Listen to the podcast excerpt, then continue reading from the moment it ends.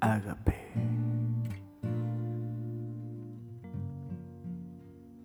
Bienvenidos a un capítulo más de Ágape. Gracias por escucharnos, gracias por estar con nosotros un capítulo más. Contentos de recibirlos aquí. Yo soy Arturo Aranda y estoy con Laura Sarmiento y les vamos a presentar un tema nuevo. Claro, el día de hoy vamos a hablar de amar. Y realmente, eh, pues el propósito de nuestra vida a veces decimos, pues a lo mejor llegar a ser em, ingeniero, arquitecto o tener una carrera o algo así, pero en el día a día realmente a veces eso no nos hace sentir tan felices o otras cosas, pero en mi perspectiva siento que el ser humano vino a este mundo para amar. Amarse a sí mismo, amar a nuestros padres, amar a nuestros amigos y pues por qué no llegar a amar a una persona que puede ser nuestra pareja y em, de eso vamos a hablar el día de hoy, del amor. Y em, pues están aquí nuestros invitados.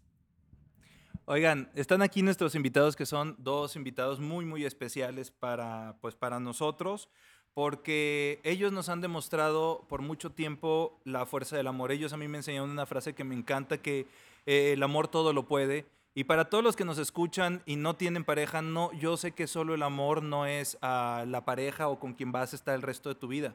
El amor se puede manifestar, como dice Laura, en todo, a ti mismo primero. Yo siempre he dicho que para amar a otro tienes que amarte a ti mismo, amarte eh, a ti, a los demás, a tu pareja, a tu familia, a tus hijos. Y yo creo que Omar Ortega, eh, Isabel Carrillo, Omar y Chávez, como todos los conocemos, son dos personas que nos han demostrado que pues que el amor todo lo puede y el amor vence muchas cosas, eh, vence problemas, eh, vence salud, vence estar cansado en todo el día de tanto trabajar, eh, el amor lo vence todo. Entonces, por eso los invitamos a hablar del tema de amar y nos gustaría que ellos se presentaran diciendo qué es lo que hacen, lo que hacen así como este rápido y este y luego vamos entrando más en el tema. Entonces, Omar, Chávez, ¿Quiénes son? Platíquenos. Hola a todos y gracias Arturo y a, Laura por la invitación. Eh, pues, ¿quién soy? Soy Chávez, como me conocen normalmente. Trabajo en la Universidad de La Salle, coordino la carrera de Mercadotecnia y la maestría en Marketing Digital y algunas otras cosas como el observatorio de tendencias hago análisis de medios digitales y me dedico a esta parte del marketing digital y por las tardes pues hago consultoría en, en otra empresa, entonces pues eso es un poquito de lo que hago eh, a nivel profesional, soy mercadóloga y aparte pues doy conferencias con Omar en, en algunos lugares que por ahí nos han visto.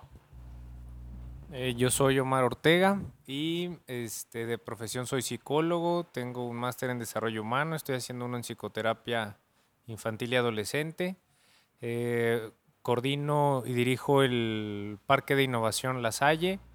Este, también allá en la Universidad La Salle Laguna, eh, vida estudiantil, las residencias universitarias, todo lo que tenga que ver con proyectos ahí en la universidad. Y este, eh, actualmente soy presidente de la Red Estatal de Innovación Industrial en Durango y presidente del Consejo Visión Metrópoli en el Implan. ¿Se fijan todo lo que hacen? todo. Aparte, bueno, ellos no dicen ah, también que... Y el consultorio también. Tiene un consultorio. trabajan con jóvenes, trabajan con universitarios, los universitarios los admiran, su familia los quiere, los amigos los admiramos y todavía tienen tiempo para amar a otros y para amarse a ustedes, ¿no? Porque algo nos estamos eh, presentando, pero no han dicho lo más importante. Ah. Ya son esposos. A ver, eso no nos no lo han platicado. Muy poquito tiempo de casados tienen. Sí, ya, ya somos esposos, poco tiempo de casados, siete años de novios. Y pues ya casi diez años de conocernos.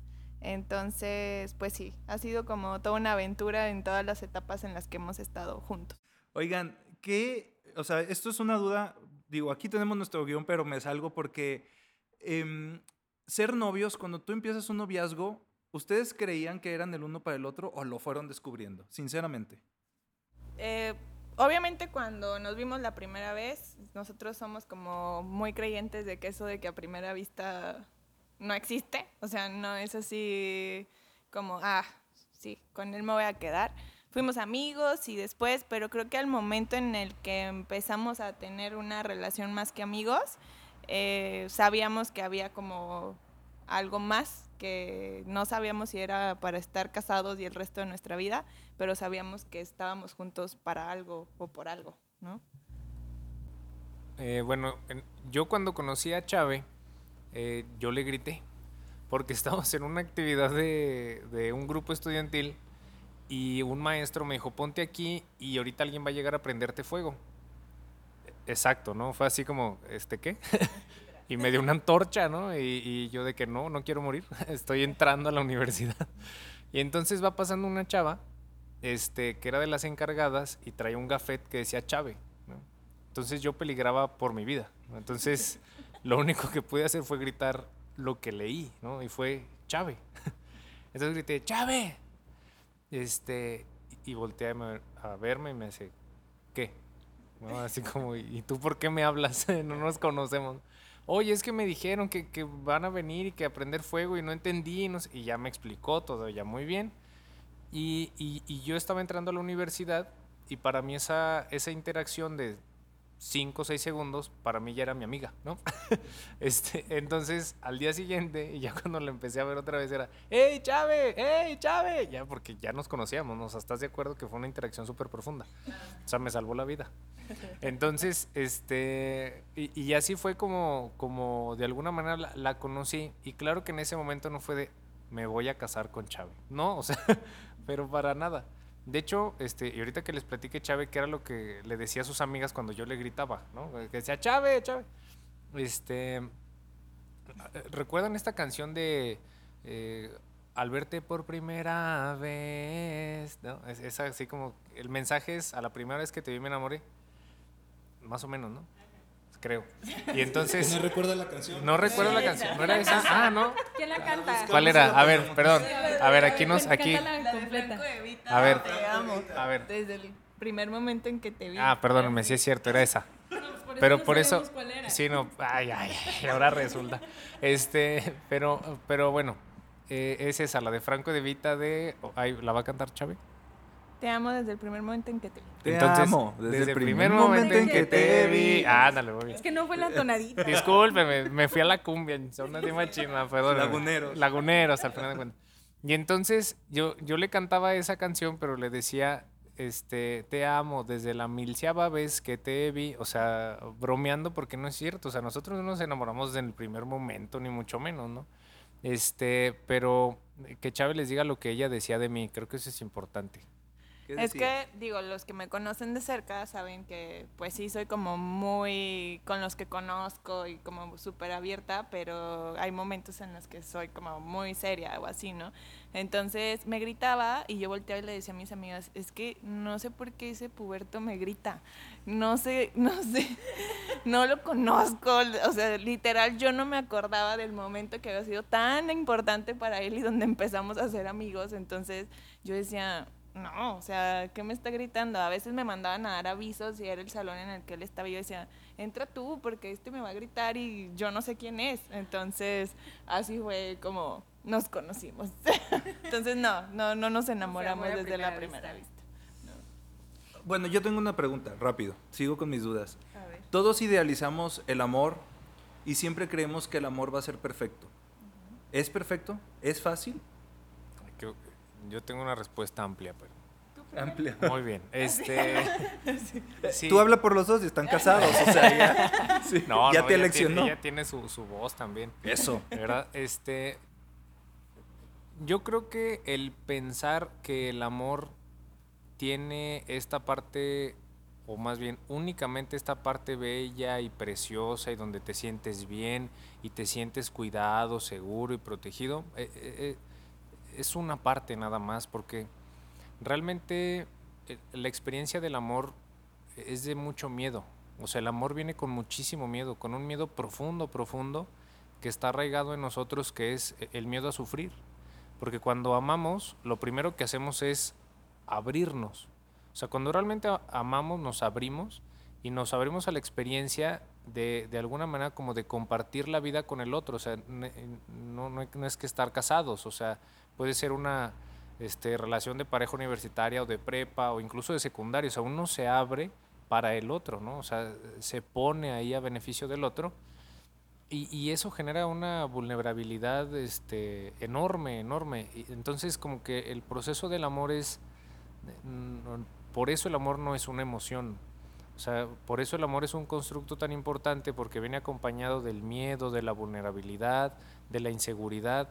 ¿A qué? A sufrir. O sea, porque cuando uno se abre, le está dando la chance al otro a hacer este, algo junto, grande, o juntos, perdón, grande, cosas padres, lo que sea, pero también una, una posibilidad de un potencial sufrimiento.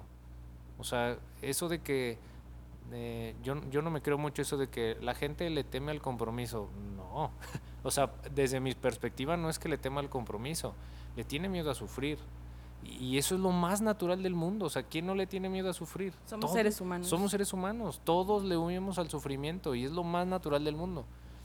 Este, por eso el, el amor como que requiere de, de, de, mostrar esa, de darse cuenta de esa vulnerabilidad y aún así aventarse, ¿no? O sea, de decir, pues sí, o sea, alguien puede conocerme tan profundamente que con una palabrita sabe que me puede destruir. O sea, eh, todo ese constructo de amor es yo creo que es importante decirlo, platicarlo, compartirlo, porque luego uno cree que, que entonces cuando encuentre a esa soulmate o alma perfecta o, o, o, o, alguien en el universo, este... El hilo rojo. El, lo, exacto, o sea, lo que sea que nos conecte y, y lo que sea, este, entonces va a ser perfecto, no.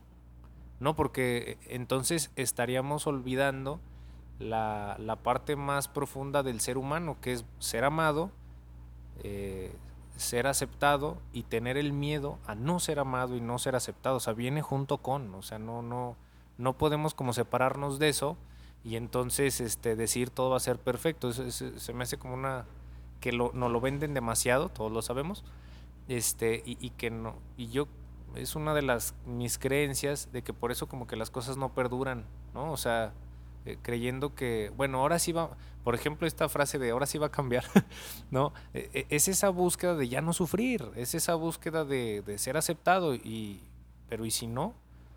O sea, y, y, si no, pues entonces si el amor todo lo puede, como bien decían, pues entonces también yo me tengo que amar, y amar, y el amor todo lo puede no solamente significa eh, entre dos, también puede ser entre uno, ¿no? Entonces, esa es como mi experiencia y, y, mi reflexión en el amor. ¿Y tú, Isabel? Yo creo que eh, por eso es que nosotros decíamos que no puede ser a primera vista. Porque este hecho de confiarte plenamente al otro, o sea, de decir, pues en cualquier momento también o sea, puedes destruirme o puedes cualquier situación, pues no se da cuando no conoces a la persona.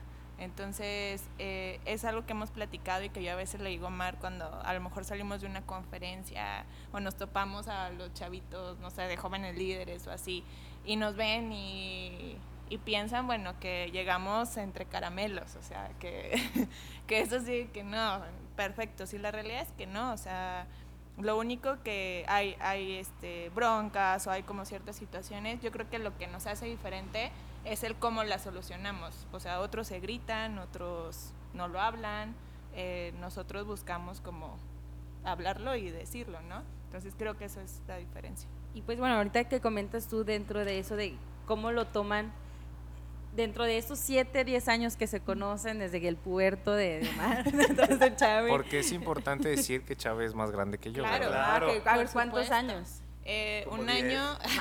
Tres meses. Si soy 10, tú eres 20, así que tú te callas. Este, no, un año, ocho meses. Ok, muy bien. Entonces, o sea, bueno, dentro de esas experiencias que, que, nos comentan de cuando se conocieron y ahorita su experiencia en el amor, pues a lo mejor también muchas personas que nos escuchan o así de que, bueno, ¿y cómo deciden cómo enfrentarlo? ¿Cómo realmente todos los días se levantan y toman esa decisión de elegirse uno a uno?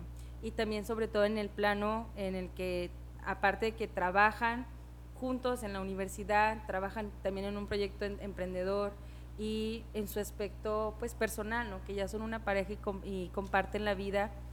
¿Cuál es como esa motivación en que otra vez va a estar aquí la persona que ama al lado de mí, en mi cama a lo mejor, y ya en la universidad va a estar ahí al lado en el, en, en el mismo edificio o algo así? O sea, realmente cómo, cómo es que porque como dices tú, no todo es dulce y caramelo a, a través de los años, hay más broncas, hay eh, cosas que nos impiden a lo mejor pensar en un plano siempre rosa pastel, pero cómo es esa motivación que siempre, realmente como muchos dicen, que está viva la llama todavía, ¿no? O sea, cómo es ese amor que también porque a lo mejor en la actualidad muchas personas es mejor, ah, no me sirve a la basura, ¿no? Ajá. Entonces, ese amor de reconstruirse día a día, ¿cómo ha sido su experiencia?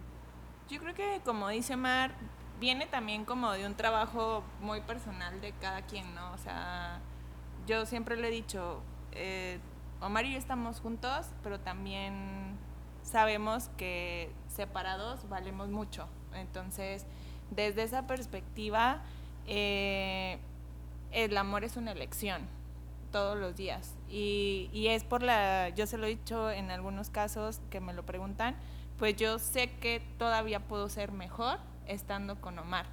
Que hay cosas que solo Omar puede despertar en mí o tranquilizarme o, o este sentido. La cuestión de, por ejemplo, trabajar juntos, eh, mucha gente nos lo pregunta.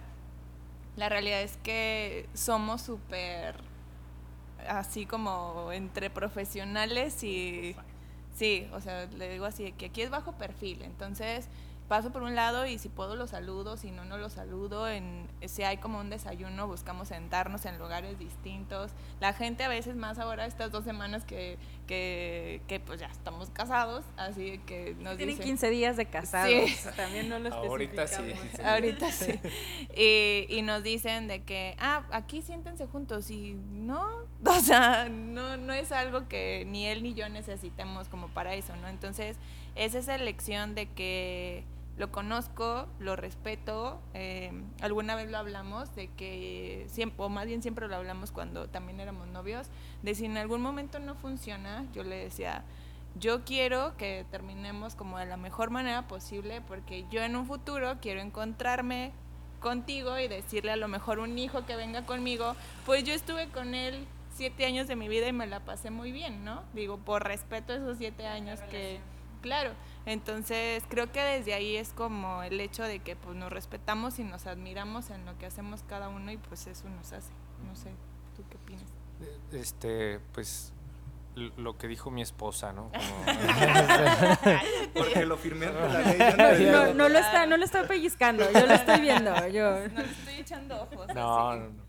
no, no. Es que eh, yo creo que esta palabra que, que decía Laura, ¿no? De la reconstrucción, eh, es bien importante. O sea, porque ahorita estamos pasando por ese proceso como de adaptarnos, de reconstruir nuestra relación, de este, antes era en la noche te dejo en tu casa y luego yo me voy a dormir. Y, y ayer no, o sea, específicamente ayer fue, este, llegamos a la casa y eh, a, a mí me tocaba limpiar el- la cochera y cepíllale bien porque está sucio y todo. eh, y Chávez se puso en la parte de adentro a, hacer el aseo y toda esa parte, ¿no? Entonces, o sea, ¿cuándo? o sea, son estos primeros momentos que estamos viviendo de esas cosas, ¿no? Y, creo que el poder hablar de lo profundo que es lo padre, lo emocionante, lo chido, pero también lo doloroso, el miedo, el todo, creo que nos ayuda a acomodarnos, o sea, en esa reconstrucción, en ese adaptarnos, porque eh, todas las cosas son bellas y también tienen sus partes feas, o sea, no, no, eh, es que a veces se nos olvida eso, ¿no? O sea, así es la vida. Entonces, eh, por ejemplo, creo yo que cuando las cosas feas no se hablan, pasa lo siguiente. Hace un tiempo, una persona que conozco se casó con otra persona que conozco. Obviamente no voy a decir nombres, pero quien, No, quien, no. quien escuche el podcast Vas a ver su 15 días, respuesta, cada ¿verdad? semana, no Exacto. pasa nada. Y entonces eh, yo me acerqué y, y yo tiendo a hacer, es- es- hacer este tipo de preguntas como desde lo profundo, o sea, desde lo que la gente no preguntaba. Este, ¿cómo? Porque a veces la gente llega, ¿cómo te la estás pasando? Muy bien, ¿verdad? O sea, ya como con la respuesta, ¿no?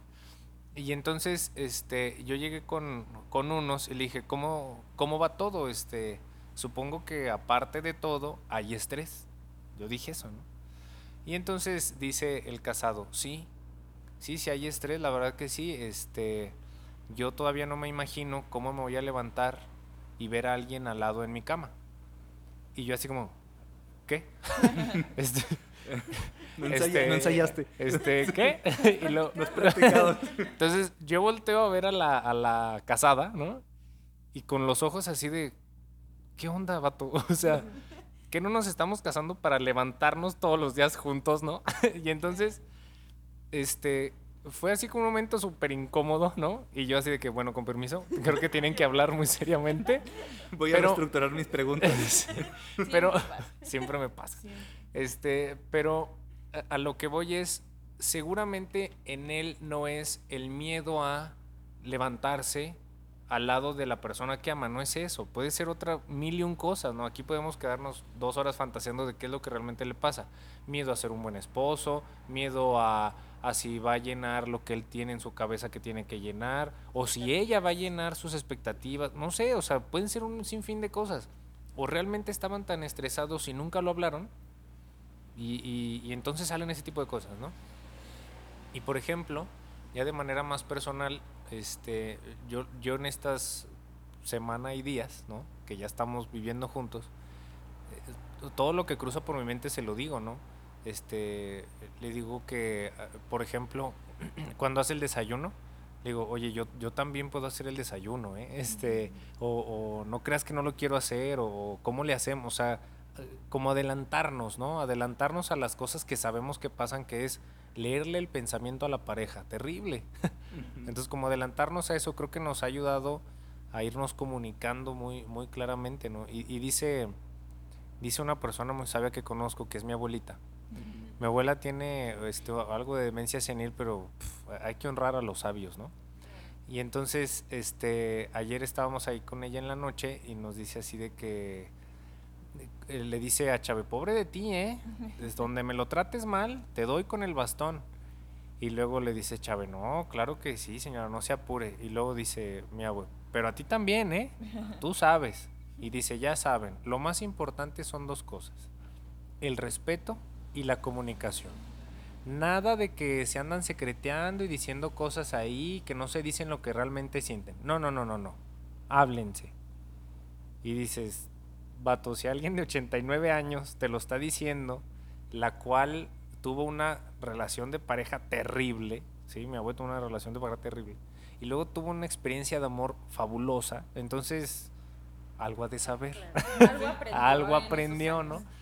Entonces, este, así es como estructuraría esta parte como de, de que hay que construir juntos las cosas y estoy totalmente de acuerdo en lo que dice eh, eh, Chávez, esta Isabel, que es, a mí también me interesa y en un momento lo platicamos. Si esto deja de funcionar, que deje de funcionar bien, o sea, que no tenga que explotar una bomba o cosas de esas como para, ah, ya, y todos a la fregada y ese tipo de experiencias tan innecesarias, ¿no? Este, que considero que somos lo suficientemente maduros y responsables como para este, solucionar lo que haya que solucionar. ¿no? Oigan, es que tengo muchas preguntas. Es que- Sí, es que, bueno, nada más como Mira, para nos con- arrebatamos el micrófono. cerrar, este, perdón, no, sigo yo Arturo, no te creas. Este, Seguía yo. No, perdón. Es que también es como una reflexión corta de que es que también el amar es trabajar en equipo y su trabajo también ya evolucionó, o sea, en, el noviazgo de que te dejo en la casa y ahora trabajar como, como esposos, ¿no? Y más allá fuera de la, del trabajo del- de la oficina o de la universidad, pero ya trabajar co- como, como esposos. Y bueno, antes de que este, Ar- Arturo me robe el micrófono, eh, y dentro de esta comunicación, este trabajo en equipo, y como lo comentábamos al inicio, pues el agape es el amor al- al- a la comunidad, al, pues al, al mundo, pero también esta humanidad nos lleva también a llegar a ser vulnerables, ¿no? A llegar a tener luchas y diferentes formas en las que la verdad yo no puedo, no, no, ya no sé cómo le voy a hacer. Entonces, dentro de esta relación y sobre todo su grandiosa experiencia que nos están com- comentando, ¿cuál ha sido como el punto en el que como en pareja han vivido esta vulnerabilidad? En el que la verdad no sé cómo le voy a hacer o, o- o qué, qué está pasando, pero como dice Chávez, de que día a día se elige nuevamente. Es que un chiste de este podcast es demostrarle a la gente que nos escucha que todos somos vulnerables, que, que somos vulnerables, que, que nos duelen las cosas, que no somos perfectos, que hay bajones, porque idealizamos, idealizamos a la pareja, idealizamos al ser humano, idealizamos al hombre exitoso, idealizamos todo. Y entonces algo que hablamos, Laura y yo, de al invitarlos es, es que yo estoy seguro que Omar y Isabel han vivido la vulnerabilidad de muchas situaciones y de muchas formas, o sea, y que la gente que nos escucha, ¿cuál es su punto vulnerable? Porque ahorita les vamos a preguntar otra cosa, ¿verdad? Muy bien. Claro. ¿Yo primis? Ah, muy bien. Bueno, pues yo cuando nosotros contamos como la historia de estos 10 años, nosotros decimos que hasta podemos hacer temporadas como serie de, de exacto. Entonces, nosotros nos gusta como como que la gente sepa que no fue fácil, o sea, desde un inicio pues teníamos 18 años, 18 y 19. 18 y 19. 15, yo 15. Ay, cállate. Puberto. Ah, sí, puberto. Este, sí, ¿no? O sea, como todas estas relaciones que empiezan de universitarios, pero que lo que nosotros, pues creo que nos ayudó fue esta parte del respeto. Ya como novios, viene, es que son como hasta pequeñas como crisis que a lo mejor puedes vivir como pues yo ya trabajo, tú sigues estudiando, Estudiando. cómo te acomodas, tú sigues teniendo exámenes, yo, yo sigo teniendo trabajo, me iba de viaje muchísimo tiempo en algunas veces. Y pues era como el hablarlo, como decía Omar, ir, irlo hablando, ir La diciendo... comunicación. Sí, ir diciendo lo que pues no, no, no te gustaba, sí te gustaba, ¿no? Y yo creo que esa vulnera- vulnerabilidad más grande, pues algunos que ya lo conocen, pues viene en el 2014, cuando Omar le detectan cáncer. Y como todo el proceso juntos, creo que fue como una, como tocar esa vulnerabilidad. Y que esa vulnerabilidad pues viene de la incertidumbre, o sea, de saber, no sé qué es lo que va a pasar. O sea, lo único que sé es que pues voy a estar contigo y los dos miedos desde los dos lados, ¿no? Su miedo de a lo mejor me voy a morir y el miedo es de qué voy a hacer si se muere. No porque estemos como totalmente pegados, sino en el hecho de que pues éramos un equipo, ¿no? Entonces creo que desde ahí es- ese ha sido como el, el momento de, de quiebre, como más que yo recuerdo, de llorar, porque la gente solo ve solo ve lo, lo bonito, o sea, ve lo bonito en el sentido de que, ah, este, ya la foto y lo superaron, qué padre. Pero pues no saben, o sea, que lloramos, que dolió, o sea, físicamente, mentalmente. Entonces, que dolió para las familias, que, o sea, que fue como un momento que desde ahí, pues obviamente se fortalece todo, ¿no? Sí, sí. Sin duda como que esa fue la, la experiencia como más, más cumbre, ¿no? Diría, este, Maslow, porque, o Rogers, ya ni me acuerdo, no confiando, confundiendo autores. Este, pero eh, yo, eh, hace rato decíamos esto, ¿no? De, de si ya sabíamos con quién nos íbamos a quedar y si el amor a primera vista. Eh, hace unos, unas semanas, los últimos días de, de que estábamos cada quien en su casa, yo me encontré un, un diario, porque yo escribía, y una de las cosas que, que escribía, o que escribí, que ahí lo tengo, que es la premisa, porque ni siquiera Chávez se lo he dicho, ok, se lo va a escuchar aquí. Primicia. Entonces, este. mm, Yo escribía que algo en mí sabía que si yo andaba con Chave, iba a ser en directo a algo grande y no solamente a quedarnos como novios. Que se me, veían se me venían muchas ideas de matrimonio. O sea, como algo, un empuje así terrible al matrimonio. O sea, no que el terrible matrimonio, ¿ok? O sea, como el empuje ese de... está llorando ya. Este. Y. Y, y entonces, este. Pues eso lo escribí hace más de siete años, ¿no? O sea que yo sabía, algo en mí sabía que yo andando con Chave no, no había retorno, ¿no? Y, en el buen sentido, o sea, porque, y eso sí se lo dije muchas veces, con nadie he sentido la paz y la alegría que siento contigo. Este, mm, y yo creo que eso es importante, ¿no? Y esa paz, este, incluso también estuvo en esos momentos del cáncer, o sea, sí como dice Isa, o sea, duele, está bien canijo, este, puedo decir muchas otras malas palabras de cómo era la experiencia, ¿no? Pero este, sí, sí fue, fue una experiencia muy, muy difícil. Eh, pero alguien pudiera pensar, ah, no, pues entonces esa fue la razón por la que se quedaron juntos, ¿no? Porque este, vivieron lo difícil y, y no sé qué, y, y, no. O sea, hay que regresar al punto en que lo difícil duele y la gente le huye. Y, y probablemente todos hemos conocido experiencias donde a alguien le pasa algo difícil, lo que sea, desde una enfermedad hasta una experiencia eh, muy tremenda emocionalmente hablando, y la gente que uno cree que va a estar ahí se va. Entonces no es cierto tampoco que por eso pudieron estar cerca, ¿no? O sea, es algo más. Y ese algo más es eh, creer, o sea, creer en nosotros, creer en nosotros juntos.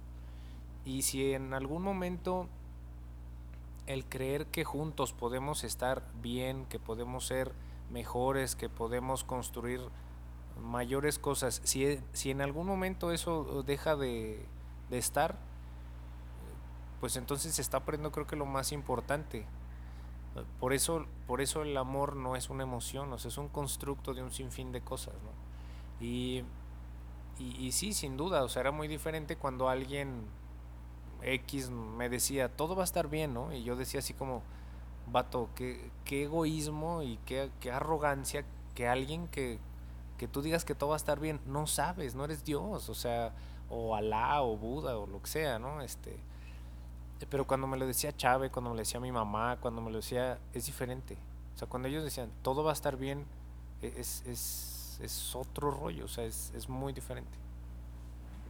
Digo, ya me quemaron la siguiente pregunta porque creo que ahí venía la respuesta.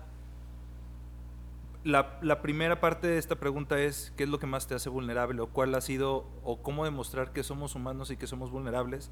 Y la siguiente es, ¿cuál es tu superpoder?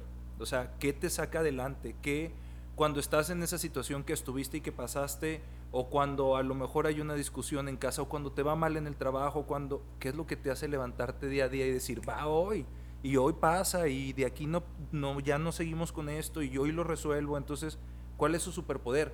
Igual puede ser individual o de pareja, o cómo, porque podría ser la pregunta de los dos. O sea, podría ser como juntos cómo han sobrellevado las cosas, pero yo siempre digo, para poder resolver las cosas juntos, tienes que tener como algo individual, ¿no? Entonces, ¿cuál sería su superpoder o su momento más valiente, ¿no? Yo creo que eh, mi superpoder quizás sería la fe, ¿no? Eh, lo, lo, decíamos, ustedes no lo saben, pero ahorita decía Omar, como en todo este proceso en el que pues desde hace, desde que nos casamos, pues ya vivimos juntos y todo. Eh, la primera noche lloramos, ¿no? O sea, y lloramos porque pues es algo nuevo, estábamos muy felices de estar juntos, pero pues su mamá, mi familia, o sea, es, eh, viene como lo, lo que hizo Mar, lo feo, que nadie hable y dice, pues sí, felices por siempre, ¿no?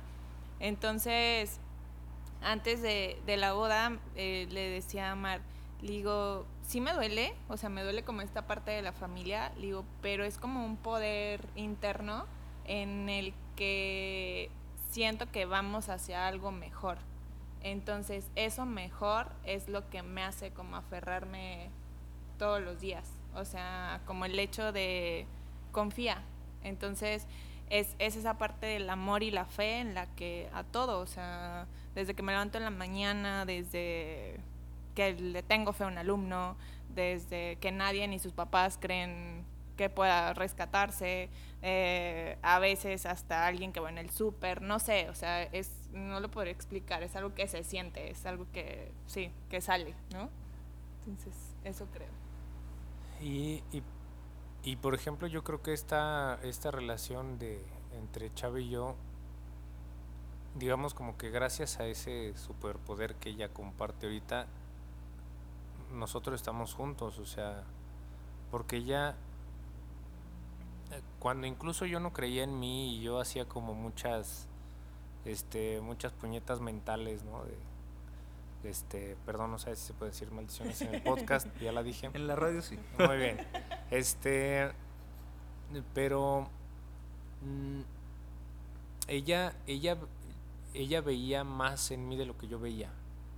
¿no? Y, y entonces, como que también eso era lo que me tranquilizaba con todo lo tarugadas que yo hacía y, cosas, ¿no? Porque otra vez, o sea, no- incluso cuando empezamos a andar no era miel, o sea, este, tuvimos nuestros momentos difíciles, ¿no? Y, y, y- y creo que este, el, el- el mío es como la pasión, como la, este, el, el querer que, que lo que haga repercuta de manera impresionante en donde esté y como sea. O sea, a veces me entra eso de, de, de- tener un gran, gran, gran impacto, ¿no? Entonces, este, y yo creo que sin darnos cuenta, cuando vamos sumando estas dos, eh, tanto el superpoder de, de Chave como, como el que yo creo que es mi superpoder, creo que hacemos grandes cosas juntos. O sea, porque ella cree y yo traigo fuerza. Y entonces, como ella cree, yo creo. Y como ella ve que me, sale así como, "Ah", ¿no? Pues ella también o se sube, ¿no? Este, porque cuando yo le digo, por ejemplo, hace rato decían que si los planes juntos, tenemos un, este, ahorita puedo decir que un plan juntos, ¿no? Porque yo le dije, me interesa esto, me interesa esto en dos años. Y me dijo, va. Entonces es eso, este, ¿no? O sea, donde las dos cosas se juntan y donde el amor creo que se ve en lo que hacemos y no tanto en lo que decimos, porque podemos subir una foto y, a veces eso nos pasa mucho, ¿no? Pues subimos una foto de aquí, ¿no? Aquí andamos y luego tiene un chorro de likes y dice así como, ¿qué pasa? ¿No? Este, pero eh, creo que es eso, o sea, como que la gente también ve que hacemos y que cuando hablamos, no hablamos de lo bello y lo hermoso y lo precioso, no, o sea, porque no es así. Entonces creo que es todavía un poquito más real, ¿no? De lo que, de lo que se habla. Entonces, ese diría que es mi, superpo- mi superpoder y creo que juntos este, podemos ir construyendo la, la frase esta del amor todo lo puede, ¿no? Ya luego el tiempo se nos va y, tenemos que cerrar.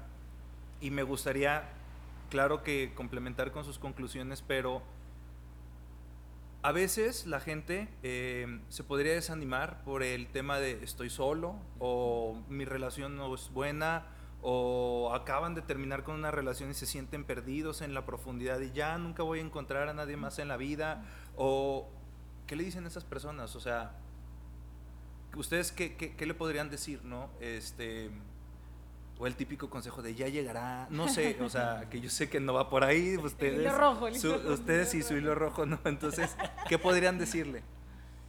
Yo creo que eh, volvemos como a la parte inicial de lo propio. Yo a veces me espanto como cuando escucho las relaciones eh, de adolescentes o cosas así, porque digo, ay, no sé hacia dónde va a ir, ¿no? Pero como en esta ideología del amor perfecto, entonces yo les diría como trabajar en sí mismos. Yo creo que la parte de la plenitud viene cuando trabajas contigo, te gusta lo que eres, te gusta lo que haces, eh, te sientes completo, tan completo que eso lo irradias y logras eh, quizá que alguien más. Y si llega, qué padre, y si no, también, ¿no? Porque... Exacto, o sea, creo como en esta parte de también todo el tiempo estar buscando como estar con alguien, pues habla más de otra cosa que del amor, ¿no? Entonces sí, sí creo como eso, como el, el hecho de, de trabajarlo, de trabajar lo propio para luego quizá encontrar lo que necesitas, si es que lo necesitas, porque a lo mejor cuando trabajas lo propio te das cuenta que no. No necesitas no alguien es que tu te plan. complemente. Sí, no es tu plan de vida. Eso lo quería preguntar si hubiera tenido más tiempo, pero eso, justo. Para ustedes en su cabeza, ¿qué es? Este, ¿Las dos naranjas o las medias naranjas que se complementan o las dos naranjas que hacen buen jugo? Yo creo que las dos naranjas completas, que cada quien tiene sus cosas y, y al momento justo cuando a veces lo hablamos en las conferencias, estamos completos que al momento de separarnos nos podemos ir completos. Entonces, esa es como el reto, ¿no? Sí, sí totalmente de acuerdo. Y eh, yo diría como dos, dos cosas. La primera es que decía Frank que el, el sentido de vida se podía encontrar en tres cosas, que era el trabajo, eh, el amor, o sea, la pareja específicamente, y el dolor. Entonces, este, si- sin duda, no necesitas estar con alguien para experimentar amor, ¿no? O sea, porque realmente, eh, o sea, estamos concluyendo como iniciamos, ¿no? O sea, se puede amar el trabajo, se puede amar el dolor, aguas, el dolor, ¿verdad? No el sufrimiento. O sea, no es quedarse ahí, sentirse débil y ahí nada más, no. Es en esa vulnerabilidad continuar y empujarse a seguir, ¿no? Este, y bueno, el contexto importante que Frank pues estuvo en un campo de concentración, salió adelante, etcétera, ¿no? Y este, en la parte de, del amor que, que mencionaba Frank, eh, para él el amor era sí vivir como ese sentido de vida en cualquiera de las tres, la pareja, el trabajo o el dolor, eh, pero siempre empujado como al servicio al otro. e-, Eso era muy interesante, porque si, si a mí algo me duele y comprendo que esto que a mí me duele le puede doler a alguien más y hago algo al respecto, entonces eh, cierras un círculo, o sea, estás encontrando algo a beneficio tuyo con algo que experimentaste, ¿no? Y, y si sabes que este, puedes amar a alguien y para eso pues necesitas ceder, ¿no? Pero una cosa es ceder y otra cosa es este, re- este entregarte a, a tal punto de convertirte en una sola naranja o perderte, ¿no? Y eso ya es sufrimiento, exactamente. Entonces, lo primero es que se puede encontrar, pero sí es eso, se tiene que buscar. Y, y, y esta Isa y yo hemos ido a terapia y hemos tenido muchos espacios de descubrirnos, de conocernos, etcétera. Y creo que por eso la siguiente idea es este eh, que efectivamente podemos estar bien solos. O sea, no necesitamos del otro para sentirnos capaces, amados, queridos, no. O sea, podemos estar bien solos. Sin embargo, cuando estamos juntos, pues como que somos mejores y creemos que es más fácil comernos el mundo juntos, ¿no? Sí. Oigan, pues cerramos ya. Este, este, este, este, yo no tengo nada más que. eh,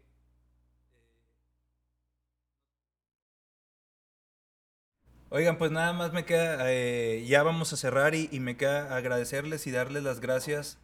Yo los admiro mucho, les tengo mucho cariño, lo saben, y, y- y en realidad cuando decidimos, Laura y yo, poner en la mesa el tema del amor, lo, no, no pensamos en alguien más que en ustedes porque, porque aparte son parte de mi filosofía de vida.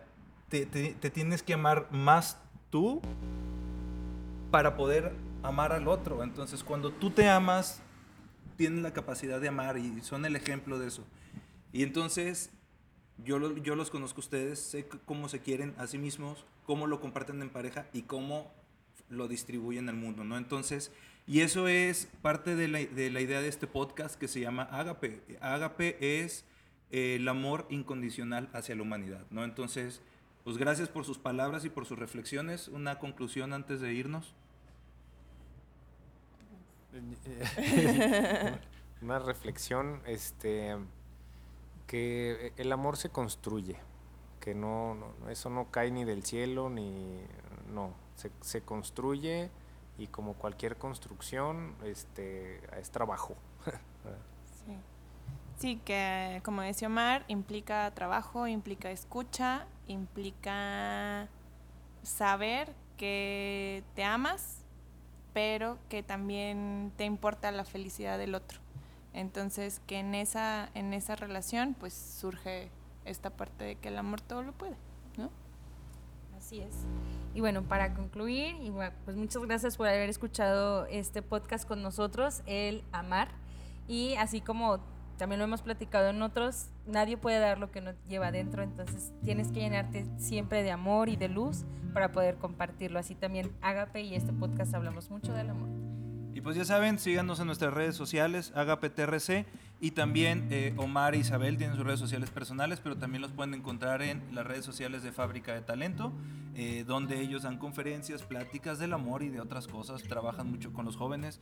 Gracias por enseñarnos a los que sabemos poco de amor o mucho, no sé, pero gracias por compartirnos esto y a todos los que nos escuchan, los esperamos en el siguiente capítulo de este podcast que se llama luego.